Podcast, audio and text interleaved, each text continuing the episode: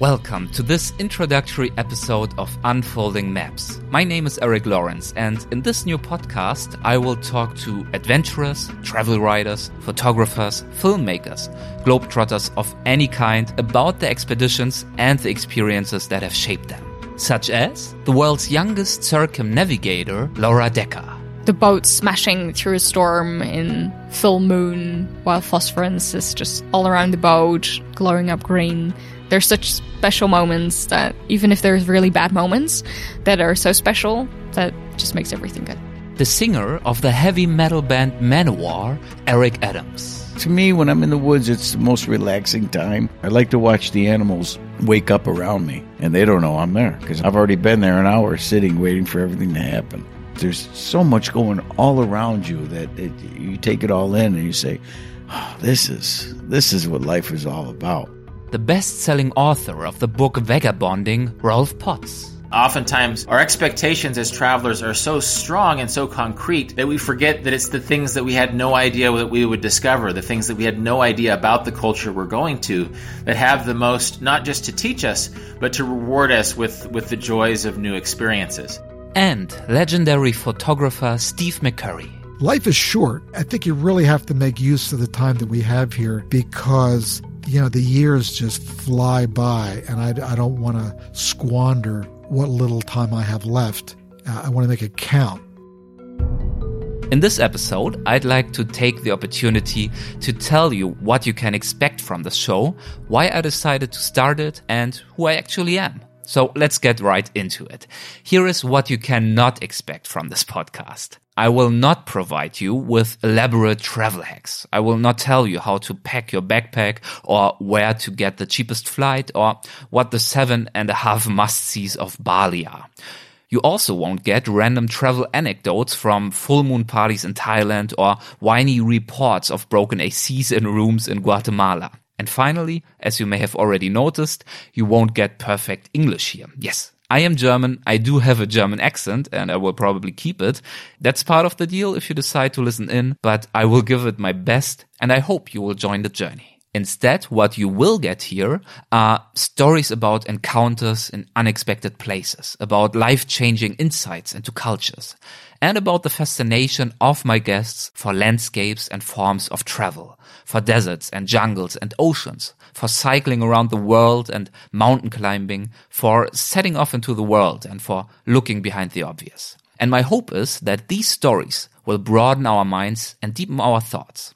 Okay, I admit that was a mouthful and sounded a bit lofty, so let me tell you a bit about my background and why I am actually doing this. Everything started with my passion for traveling and writing. I am the author and editor of more than a dozen books in German, many of them travel books, and I have written about Laos, Cambodia, Great Britain, China, Australia, India, and other places, but also about personalities such as Sitting Bull. In researching these projects, I have often met people who have deeply impressed me. That could have been an informal conversation somewhere in the streets or in nature, but also informal interviews. I'm thinking, for example, of Peter Willers.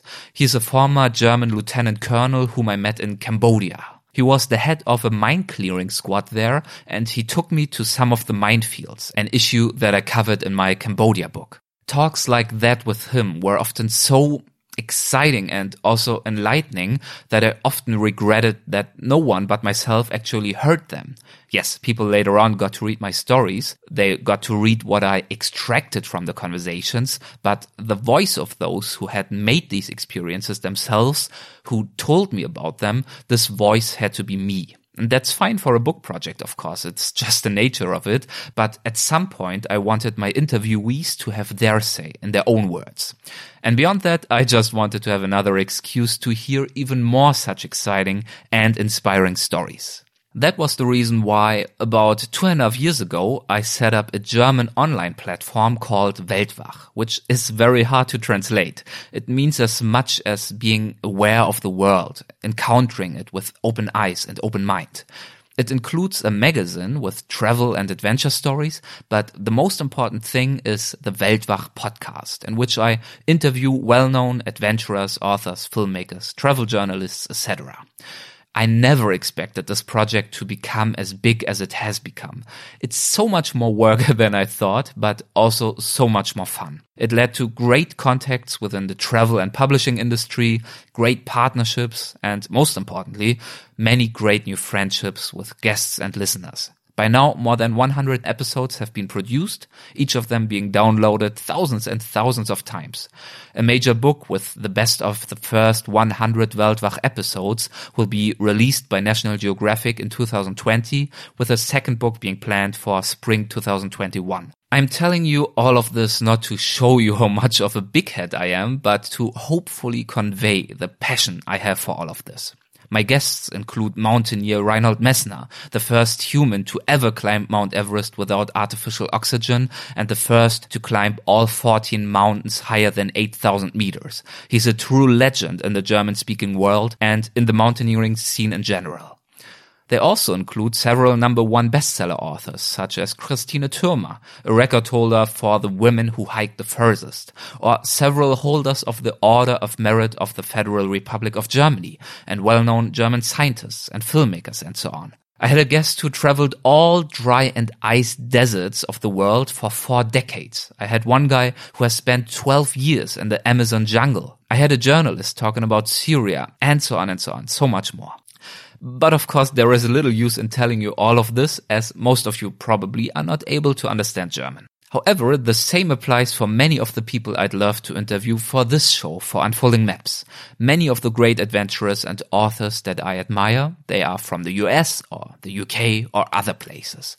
And I want to know their story as well. I want to provide them with a frame in which they can tell them to inspire as many people as possible to leave familiar spaces of experience, not to be suspicious of differences, but to value them, to overcome one or the other supposed or actual border, and to consciously savor the small and big magic moments along the way. Well, and that is why I decided to do it all over again. Even though it seems a bit crazy knowing now what I get myself into, but I just love it. I will continue my German platform and podcast with full force, but I will also put a lot of energy into this international version of it. And I hope you will join me and my guests for the journey. Thanks for listening. I'm looking forward to all that is about to come. Bye. Join explorers and travelers on their journeys and discover distant places and fascinating cultures.